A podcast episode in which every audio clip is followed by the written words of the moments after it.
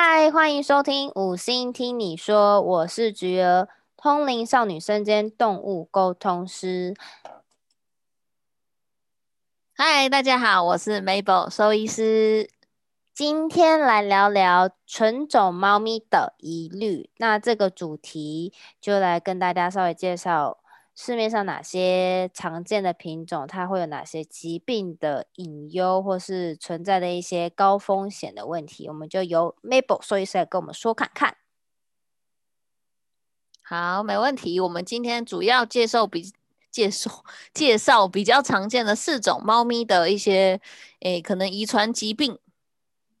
然后第一个，我们先来讲一下何谓纯种猫好了，是不是很很无聊的一个解释？不会，因为我觉得猫咪为什么多样貌都不知道到底什么才是纯种，我可能只认识美国短毛猫，或是暹罗猫，或是俄罗斯蓝猫，或是缅因猫。然后我不知道，这已经很多了。谢谢。有一些甚至我们。有一些甚至，呃，可能有一些主人带来医院，我们甚至也不知道它是什么猫。现在真的太多种新的猫出现，可能是什么跟什么混，比如说挪威森林猫，它是什么？那个名字非常的好听，可是甚至你可能来这边，我们也不知道。哦哦，嗯，好，我们就是知道它这个猫，可是实际上它可能有一些特征又跟某一些猫很像。对啊，这就是其实是可能某一些品种跟某一些品种繁殖出来的一些又不一样的猫。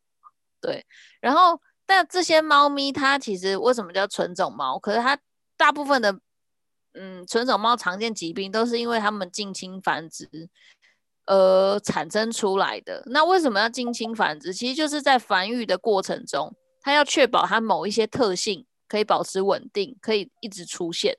比如说像折耳猫的耳朵都是折下来的，那折下来的其实是呃一个比较有特异性的一个基因的显显性基因的一个部分，对，所以他们为了确保要让耳朵一直是折的，所以就必须让让折耳猫跟折耳猫一直配一直配一直配，然后可能可爱的比如说爸爸的耳朵很折，就要配小朋友，就是这样子，可能爸爸配小孩。妈妈配儿子这样，一直这样，一直乱配，然后才会让他的，就是在进行交配吗？对啊，这样子才反复的交配才会，呃，会让它的某一些特性可以很稳定啊，但是也会让它的遗传的多样性变得很不好，就是变得它没有没有很多的一些不一样的特征，就是全部可能都长得一样。也会缺乏它的一些基因的表现，所以它的适应力会比较差。所以意思就是像是我们人类不同国家的人，他们生下的孩子俗我们俗称混血儿嘛，所以好像有个说法，就说混血他们的免疫力、健康以及智商哦，甚至智商还有反应各方面的那些条件都会。比在同个国家生出来的孩子来的更好，是也是套用在动物的这个理论嘛？对啊，没错。其实应该是说，为什么都会建议不要是同一个近亲繁殖？就是它因为同假设你是不好的基因跟不好的基因，它有可能就会变成那个基因会留存下来。所以你要把不好的基因要跟，就是你自己要跟其他的基因相配合，有可能你不好的基因不会显示，你才会把你的基因优越化。哦，是不是有点复杂？可能对有些民众来说会觉得有点困难，这有点牵扯到育种学的，有点饶舌。反正就是在说，可以，就是说。业者他们为了要让猫咪的一些可爱、让人怜爱、喜爱的一些特征，比如说折耳、大眼，或是就是很萌、干嘛的那些特性，为了让它保存，就会让近亲的猫咪们互相交配，应该也包括狗狗吧？当然，也包括狗狗。没错，其实纯种的动物都差不多，只是它们的发生的疾病不太一样。没错，我们首先先来介绍异国短毛猫，就是所所所谓的那个加菲猫、扁脸猫，很扁、很扁、很扁，像撞到墙的猫。哦，它的侧面是完全没有立体可言，没有任何层次。没错，没错，没有看不到脸，就看到一坨毛这样，甚至不分不清楚哪边是脸，哪边是屁股。可是加菲猫的毛不是也长长的吗？不一定，其实异国短毛猫它有非常多种，就是其实都是配出来的。它的原始的祖先是美国短毛猫配波斯猫，然后之后有很多的不同的变，嗯，应该说变化变性，就是因为它对，就是变成它可可能一个可爱的品种，它又再去配另外一个可爱的品种。哦，然后变成是已经是加菲猫，然后再去配可能另外一个花色，就会变得很多的多样性，比如长毛的啊、短毛的啊、黑色的啊、白色的啊、三花的啊等等，这些其实都有，都是因为祖先配出来之后再去配其他的颜色。对啊，然后因为这个品种的结构的关系啊，因为它脸非常扁，所以它的因为结构的关系，它会去影响到它的泪管挤压压迫泪管，所以很容易会有。流眼泪，就是它泪腺会非常明显，所以这些大部分猫咪就是这类的品种猫咪，它的脸都会脏脏的，然后泪痕会很明显。那所以是因为结构关系，所以其实它脸很扁，所以它的骨骼发育就是可能鼻腔的那个地方会压压迫到它的泪管，然后导致它的泪腺就是好像永远都在流泪，黑黑的这样的这样的意思吗？对啊，没错，而且。这就是因为结构的关系，所以其实它也不太能做太多的治疗，就是你可能只能帮他清擦，必要的话吃一些保养品。可是其实它不是真正解决原因的一个治疗方式。对，那也因为泪腺很多，所以在眼睛附近也会很容易有一些细菌啊、霉菌感染的地方。那再来就是因为也是结构关系，它会让他的鼻腔的呃空间比较小，所以影响会会影响他们的呼吸，所以会越来越。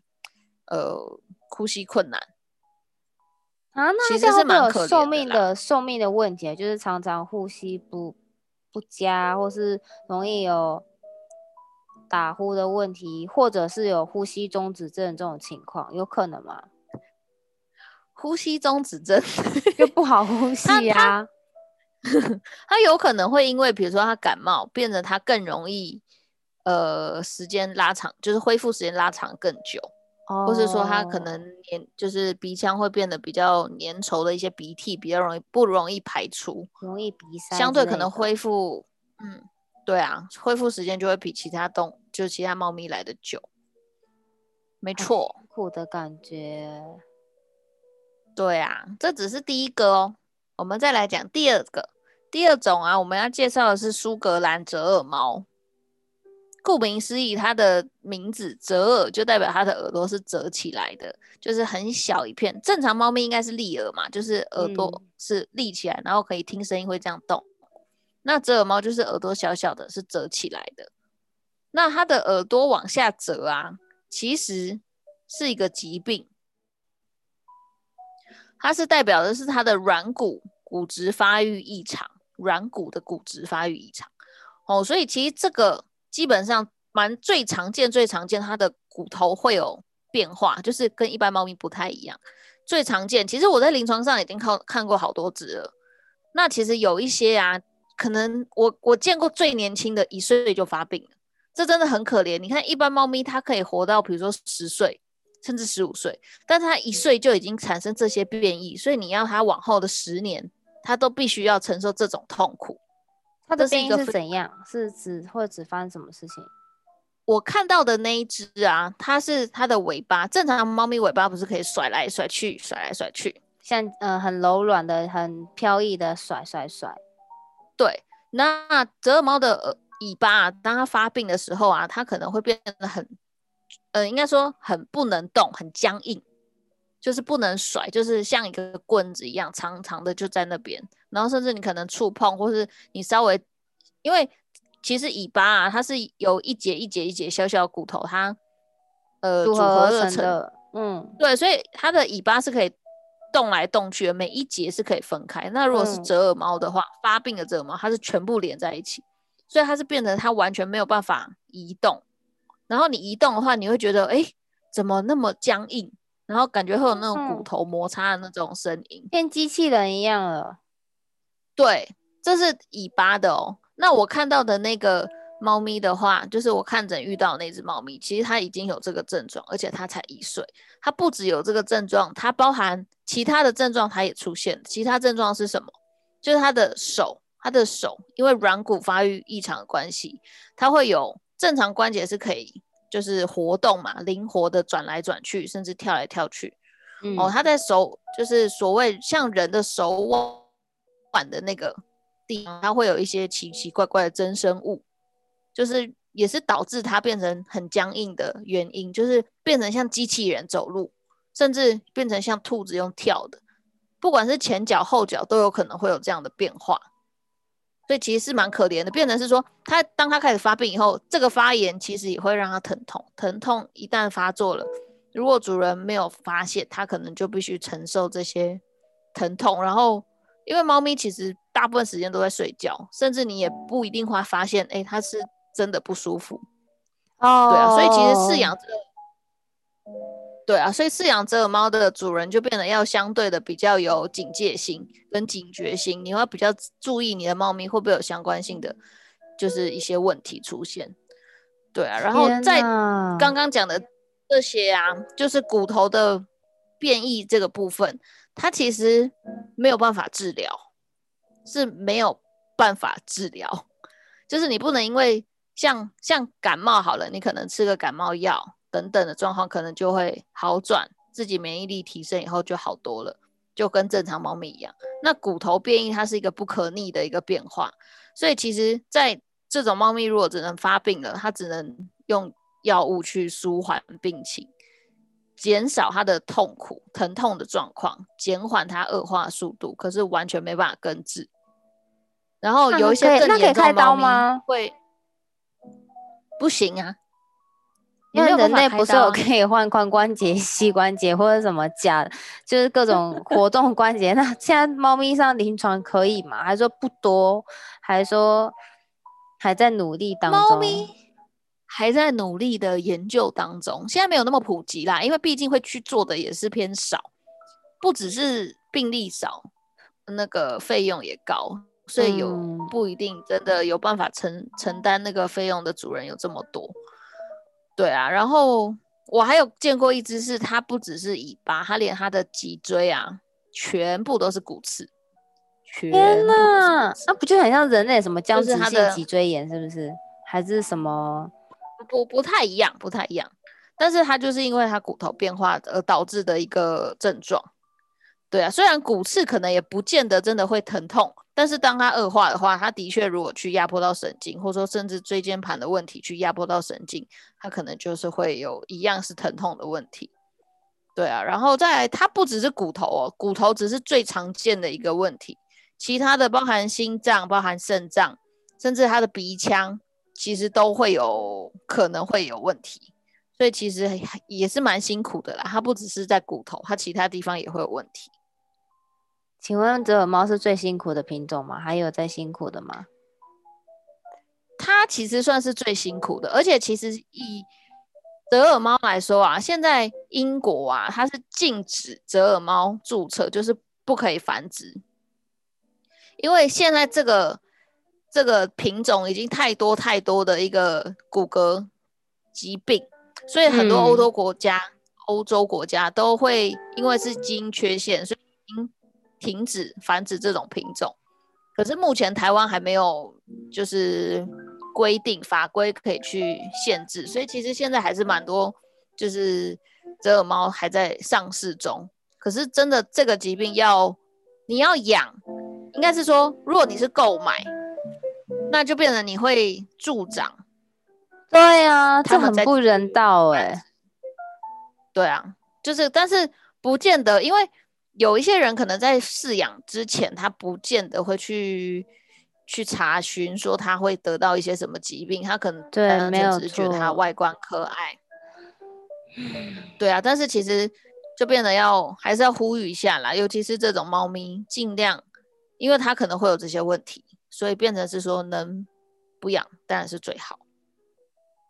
对啊，哦天哪，是不是太沉重了？非常啊，沉重的话题，非常沉重，很哀伤哎。对啊。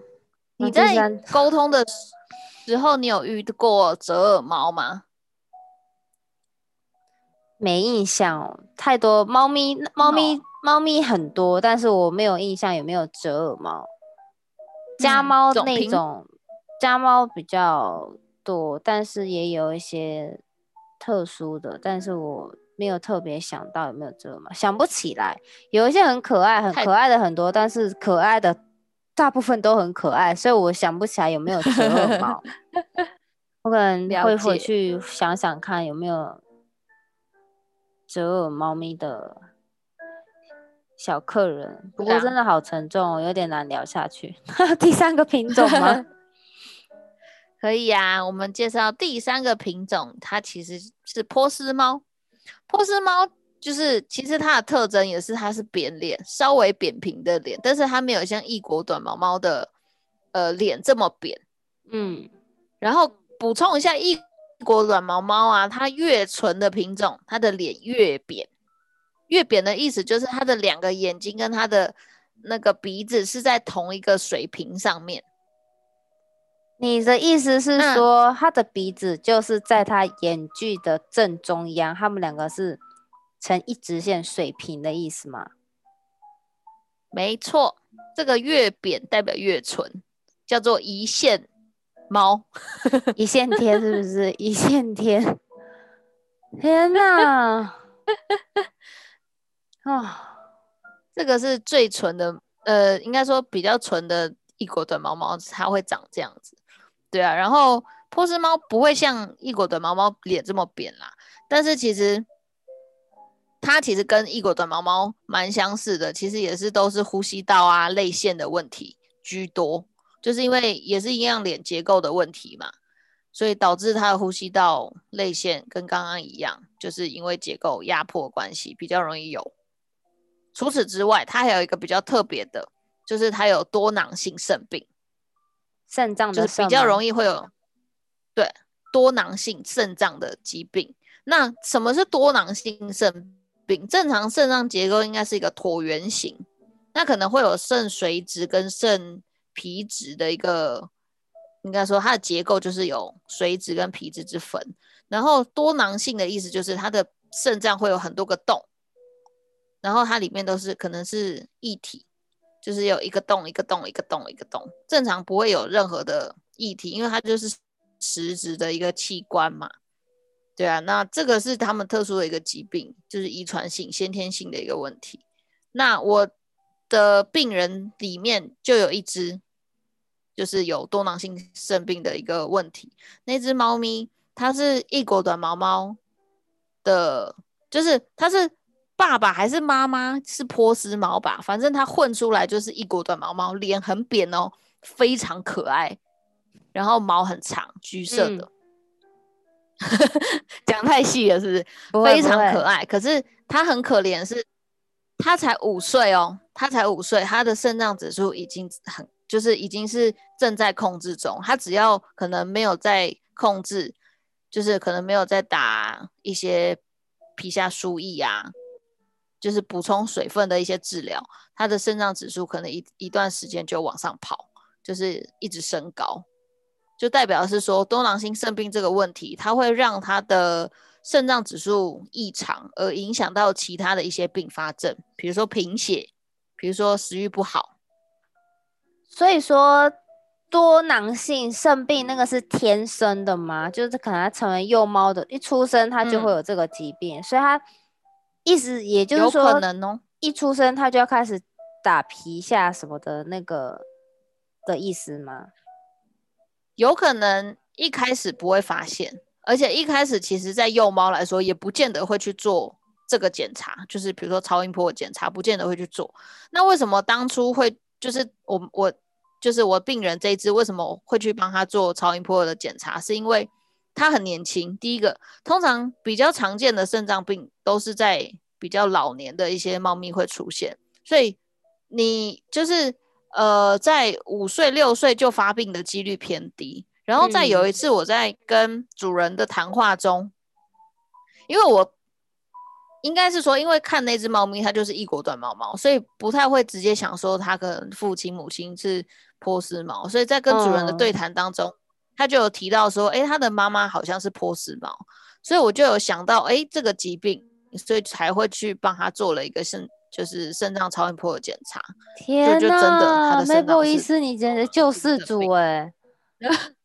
但是我不能救，我其实救不了他，因为他也只能这样，只能应该是说这个问题我们只能检查出来有，但是也是不能治疗，只能控制，因为他就是像像人洗肾一样啊，你肾脏这个结构你不能把它拿掉啊，你只能让它的功能性维持在越来越越好。那那要怎么？对啊，没错。自嗯，那家长有没有在什么办法情况下说，在不看医生的情况下，自主能够发现说，哦，我的猫咪有可能有肾什么多囊肾的那个疾病，有点难呢。因为它这个，除非它就是因为指数，就是肾脏指数的异常的关系，导致猫咪的可能精神食欲不好，你可能才会发现。但是，像你刚刚讲的，如果是幼猫的话，如果它的两颗肾脏，它可能只是某一颗是多囊性肾病，有一颗是正常，它可能不见得会有这些症状，所以主人可能也不会发现。那有没有建议？所以有时候是猫咪应该在什么时候做这种类似的健康检查？一岁吗？通常，通常最好的状态哦是每年要做。超过十岁以上，半年做一次健康检查。所谓的做一集，对，所谓的健康检查，初步讲啦，就是抽血，可能 B R S 光、超音波都做。天呐！的这些健康检，像人一样啦。那因为动物它们的一些老化的速度其实是比人快的，所以变成是说，它们健康检查的频率当然就要比人多。但是相对的，因为年轻的动物也不见得真的那么多主人会愿意帮他花那么多钱呢。没错，没错，这是事实。所以就变得要看主人的，嗯，他养这只动物，他愿意花多少钱去照顾它，才可以取决于。要选有品种的猫，你口袋就要先深厚一点了，真的。没错，这个是真的，这是真的，因为其实有很多这类的，它，但是这这也是一个啦，因为养这种猫咪，大部分大部分可能都是购买来的，购买来可能也不便宜，对啊，所以我相信这些主人可能口袋应该也不浅呐，啊，这这也很难，不然他应该不会去买这些猫，对啊。没错，啊，第四种太沉重了吗？真的蛮沉重。第四个可怜小宝贝，让你无法讲话。对啊，我自己好安静哎。对啊，你你完全不知道要怎么办，对不对？我一直皱眉头啊，很很哀伤啊。但是，但是我可以建议你，如果你之后假设你下一次啊，你沟通到猫咪的话，你可以稍微问一下它是什么品种。或是说你你用看的，你有办法看得出来，比如说折耳，比如说那个异国短毛猫这种比较好看的，你可以先看一下。但是有时候波斯或者说其他品种，它不见得那么容易认得出来。就像金吉拉跟波斯是一样的吗？类似，这么类似，然后它有可能对，然后很多啊，它是混来混去的，就是它可能这个混，比如说。呃，异国短毛猫又会波斯，又混金吉拉，又混曼赤肯，又混苏格兰，就是有很多品。对啊，就是呃，应该是说很多的品种它不是那么好认得出来，所以其实啊，变成是说，你可以就是你见到有主人养这种猫的话，你可以特别问一下。比如说他，诶有没有做健康检查啊？如果它有特别品种问题啊，或者说，因为有一些主人，就像我们之前第一集讲的，他可能一开始他不见得会直接带去看医生，他可能会先问你说，他是不是嗯哪里有问题？对，所以变成是说，你可以稍微提醒一下，可能会有相关性的疾病，借由我们聊天的过程，你可能会知道多一些，你就可以跟他们说。不过说实在，我这边也要呼吁，动物有的时候，我就算问他你有没有哪里不舒服，他自己都不知道他是不是有在不舒服。就像你问一个幼稚园小朋友，我们把动物的年龄层，你把它降低为幼稚园小朋友好了。你问一个幼稚园小朋友，他也许正在发烧，或是也许他正在哪里在疼痛，但是你问说：“弟弟，你有痛痛吗？你有不舒服吗？”他其实没有办法表达，他也不知道怎么表达，他可能就会说没有，或者是不知道。嗯，对耶，对哈，因为你问一个小孩。他也不见得会回答你什么，他也不懂，或者他根本不知道那是什么意思，所以他只能，他也最直接的就是直接让那个痛感、那个感受直接反映在我身上。但我觉得，当他反映在我身上的时候，那是已经有点强烈的。但如果是轻微的一些些的话，他们可能是自己都不知道，我也不见得可以感受得到。所以一定要呼吁，麻烦你有觉得你的家的宝贝有任何问题，或者是。年纪到了，或者是例行要去检查的，麻烦照按照时间去找你的专属加医师、加医的兽医师，或者是要找 Mabel 兽医师也可以。欢迎来信跟我们私讯，问问我们在哪里都 OK。好的，第四种品种，我们来介绍。对，第四种品种就是缅因猫。你刚刚有提到你认识的缅因猫，我认识的缅因猫，嗯。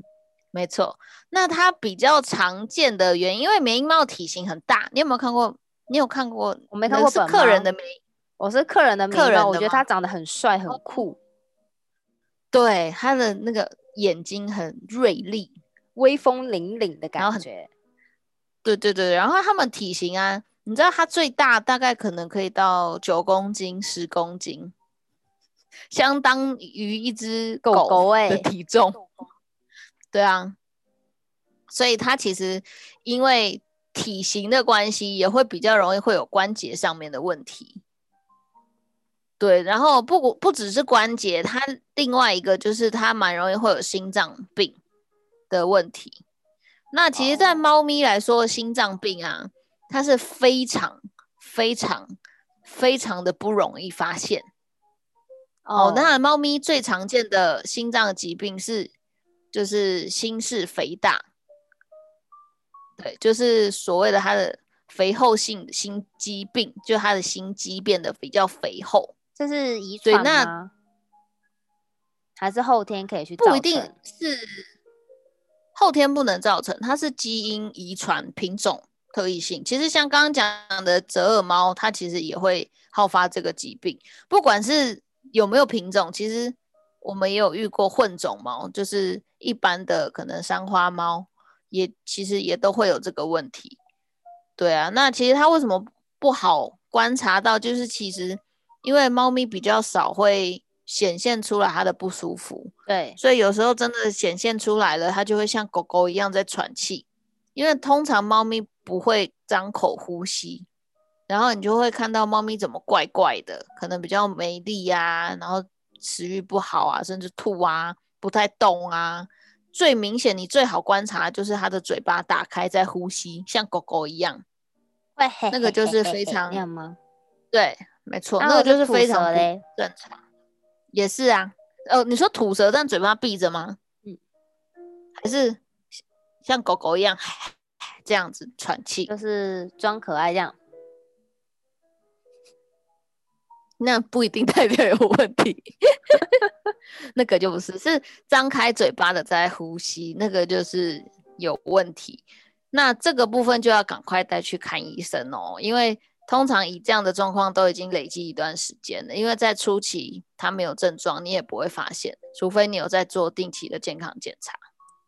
哦，所以他会那样。我也是建议，嘿嘿嘿，是不是因为心脏压迫，然后它有点喘，喘不过气，所以它必须要靠嘴巴来去吸取更多的氧气，去转换那个呼吸调节，才可以让它比较舒缓。是是这个意思吗？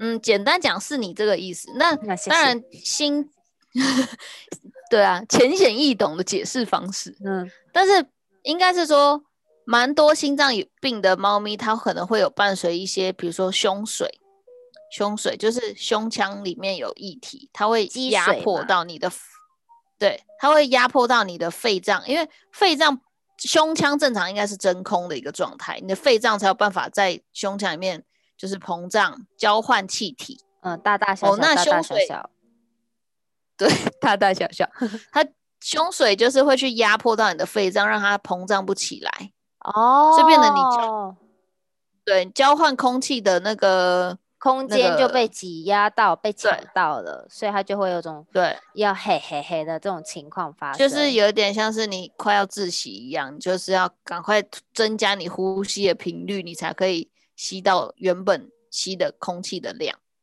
天呐，好辛苦。对啊，那通常有一点点，比如说一点点胸水啊，它其实不会有症状，就是你也不会发现。通常像我刚刚讲的，在那边喘的的胸水的量，其实应该都还蛮多的。那那这个，然后有一些，比如说肺积水，好救吗？嗯，胸水就去把水抽出来嘛。对，没错。但是，嗯，应该是说，如果他是因为心脏病引起的胸水，他这个它有办法救，可是它相对于它也是对症，它不是解决原因，就是它没有办法根治，它只能暂时趋缓，过一阵子它又会再再又恢复凶水的意思嘛？无限轮回。就是心，如果他心脏开始有状况，跟人一样需要量血压，然后需要吃心脏病的药。哦，对，这个我们今天讲简单一点，因为如果这个病要有详细解释，其实它有非常多的内容，包含用药啊什么之类的。但我们今天就讲的比较简单一点，就是它因为就像心脏病，它就是需要控制，所以它需要吃药控制。那当你的心脏因为年纪的关系，它会持续恶化，所以必须心脏药可能随时都要调整，所以胸水可能一阵子之后也会再出现。明白了，也是非常辛苦的一个宝贝。对啊，但是如果他控制好了，就是稳定的状况下，其实他的生活品质是可以回到可能接近正常的一个程度，只是他需要被喂药。然后因为猫咪又很难喂药，所以主人也会很辛苦。对啊，对啊，所以我们今天大大略介绍这四种猫咪的一些比较常见的一些疾病，所以我还是建议啦，如果你有养这种猫咪，健康检查的钱不要省，因为至少如果你提早能发现它有一些问题，你可以提早舒缓它的一些疼痛，因为动物不会讲，所以其实你。嗯看你有可能觉得它还好，但其实它有可能只是一直在忍那个疼痛，其实是很可怜。所以定期健康检查是非常重要的，不是要赚你们钱。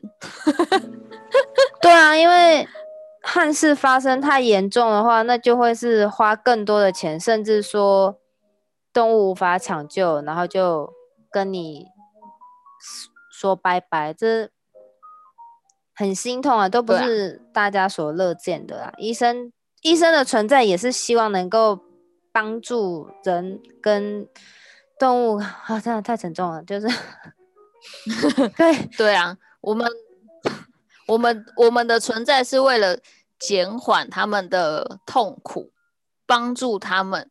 那不是不是为了要赚钱或是要干嘛？其实，如果主人能提早发现，我们也应该说，如果主人有办法很明确的知道他怎么了，其实我们相对于治疗上面也会比较容易直接进入状况。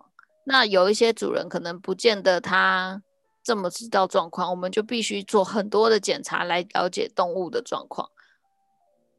所以就是他呼吁呼吁客人说，下次来到急诊，我们就可以做好身家调查，以及对你的动物有一定的程度了解，平常就要多观察它的各种情况，比如说吃不吃饭，状态好不好，是不是比平常更懒惰了，或者是比平常更慵懒，或者是什么样细微的变化，事主都应该要多加留意，这样子才可以给医生更多的线索去去帮你对症下药。对啊，没错，这是很蛮重要的。太沉重了，我们是不是真的是 真的不要人类？我觉得我们不要因为他们的这种可爱，然后去促使一些繁殖业者一直这样近亲交配。蛮希望说台湾有没有一些法制可以让像英国一样，不要有这种折耳猫，杜绝这个产品的一种，这已经有点像虐待了。我觉得一直让他们产生这样的痛苦。嗯，就是呼嗯，呼吁大家，我们就以领养代替购买。虽然可爱，就看看照片，看看就好，不要再一直去买。你他痛，你也痛，因为你你荷包君痛，你心也痛，那动物自己也在痛。那我们就不要，没错，我们何处惹尘埃呢？对不对？没错，所以就是以领养代替购买。并且不要助长这些不孝的业者去残害这些无辜的生命。先在这边告个段落，我们下次聊喽，拜拜，拜拜。